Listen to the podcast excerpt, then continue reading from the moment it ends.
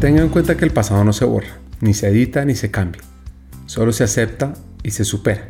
Yo tengo un pasado en el que aprendo, un presente para vivir al máximo y un futuro para soñar y construir. Y estas reflexiones vienen sobre cómo llegar a aceptar la cultura que había y cómo crear una nueva cultura. Bueno, el objetivo número uno mío en Celsia es lograr acompañar, o sea, estar de la mano con el negocio para lograr la transformación de la organización. La transformación de Celsia ha sido gigante. Eh, y, Ricardo cuando explica o expone los temas de cultura dice, teníamos muchas enfermedades, teníamos doctoritis agudas, jerarquitis grave, formatitis severa, entonces esos eran los primeros enfermedades que había que trabajar y en eso nos enfocamos en ese momento, pues como en cómo desde, desde gestión humana, desde talento humano, podíamos iniciar el proceso de transformación y cómo, cómo apoyados por la organización y por Ricardo podíamos lograrlo.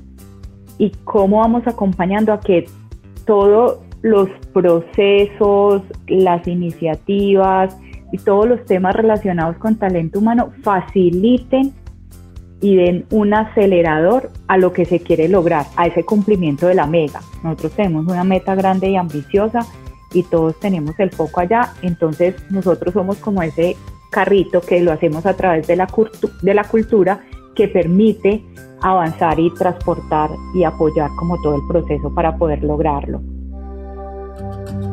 Como cualquier buena historia, esta arranca con una pequeña epifanía, algo que nos pasó en Banza, después de haber trabajado con más de 200 compañías en América, haber formado cerca de 300.000 personas encontramos un reto. Un reto que va más allá de cómo aumentar la formación corporativa blended o virtual, que es lo que hacemos nosotros. Y nos preguntamos más bien cómo aumentar la humanización de las compañías de forma sistémica y acelerada. Pues buscando respuestas encontramos unos actores clave, aquellos que pueden ser la bisagra del cambio, las personas de talento humano. Sin embargo, para lograr resolver esa pregunta, necesitamos que estos actores tengan, si no más, al menos el mismo impacto, influencia y acción que los líderes de mercadeo, operaciones o finanzas. ¿Cómo lograrlo? Y aquí viene lo interesante de todo esto. Ya existen líderes que han cruzado esas barreras. Hay expertos que nos pueden guiar. Y eso queremos ofrecerles a ustedes, los llamados hackers del talento. Bienvenidos.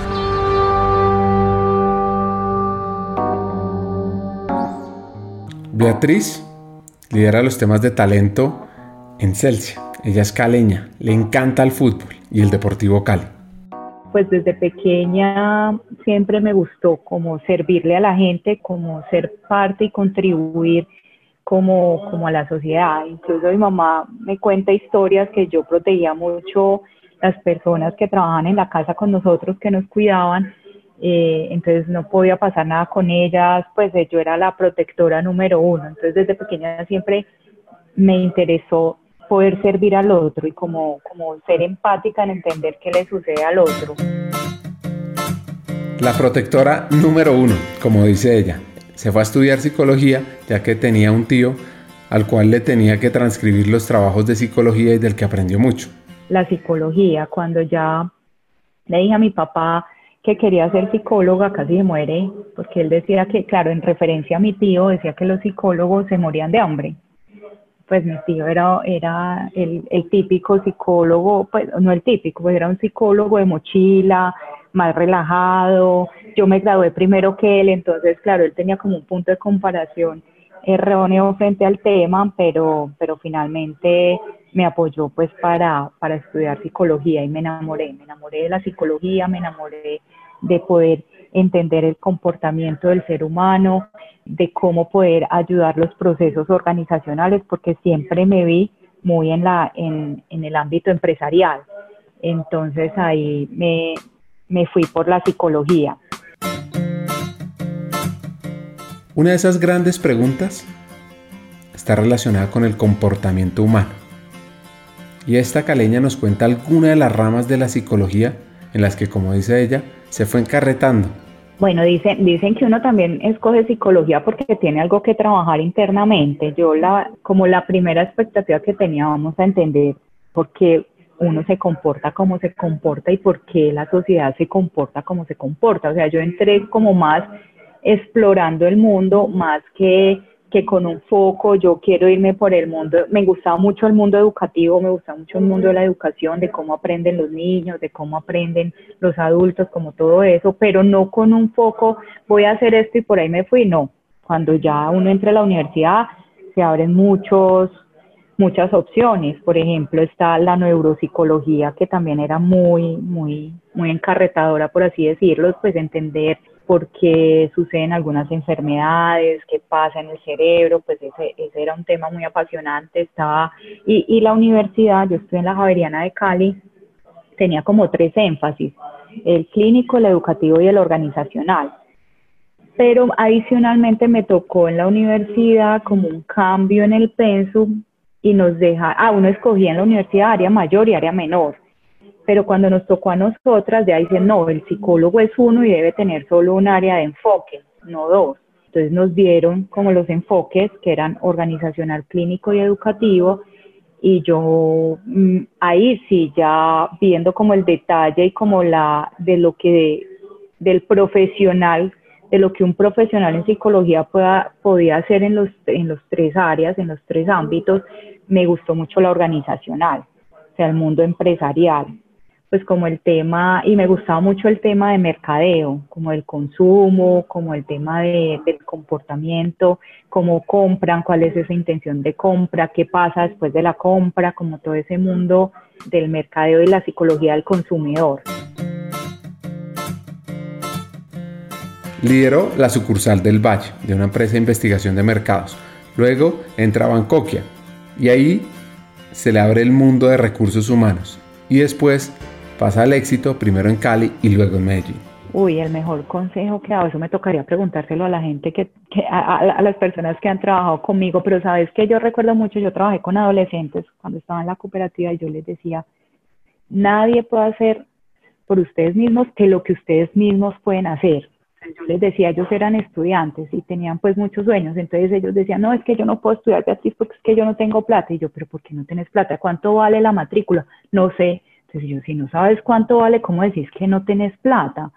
Dale, o sea, como trabaja por lo que quieres y, y sea apasionado por lo que quieres y lo vas a lograr. Yo les decía, no se metan a estudiar cualquier cosa, estudien lo que verdaderamente les guste y encuentren la manera de hacerlo. Entonces yo siento que, que si, si le preguntas a algunas personas, ese fue o ha sido el mejor consejo que le he dado, no dejen, no pierdan sus sueños, logren sus sueños y eso depende de uno de cómo uno lo organice, cómo uno lo construya y luego cómo uno lo haga realidad. Entonces yo creo que todos los seres humanos tenemos un gran potencial, hay que desarrollarlo y saber cómo hacerlo.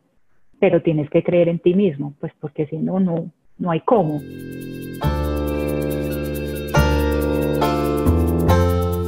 Después de varios proyectos entra al mundo de la cultura empresarial y a la empresa que está hoy. Y de ahí para, pasé a Celsia, que llevo en Celsia siete años. En Celsia llego como a manejar también temas de talento humano, como los temas de selección, formación, desarrollo, cambio y cultura. Y Celsia ha sido una escuela maravillosa, un aprendizaje espectacular, un apoyo de la alta dirección, una como un interés muy genuino por el desarrollo de los colaboradores. Entonces es una empresa que facilita mucho nuestra gestión desde, desde recursos humanos o desde gestión humana. Esa cultura diferente de Celsia la abrió el mundo con una manera de actuar clave. Bueno, yo pienso que uno en la vida profesional debe ser muy apasionado por lo que hace, ¿cierto? Sentir como esa, esa motivación y sentir como esas ganas de contribuir en algo.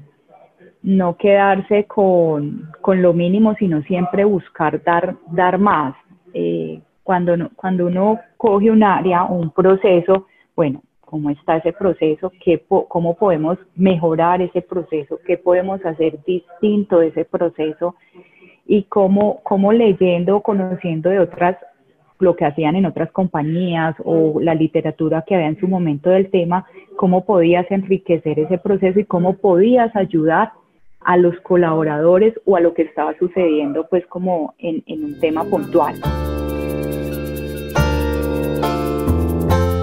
En ese proceso de crecimiento tuvo un aprendizaje. Fue en otro momento pues de, de mi vida laboral haciendo la implementación de, de, ese nuevo sistema en gestión humana. Uno quiere, así como quiere cambiar el mundo, tener el mejor sistema, muy personalizado, el mejor, entonces nos pusimos a pedirle una serie de cosas para que hiciera el nuevo sistema y a la final no nos quedó, pues a la final lo que salió fue bueno, fue un buen producto, pero estaba muy desajustado como del producto original, entonces no se podían hacer actualizaciones, pues nos encontramos que por querer tener como todo personalizado, no coger el estándar de un sistema, no, no nos dio como el resultado, pues no quedó como tan fácil después de, seguirlo actualizando. Entonces, si había una actualización buena para el sistema, no nos, no nos servía a nosotros.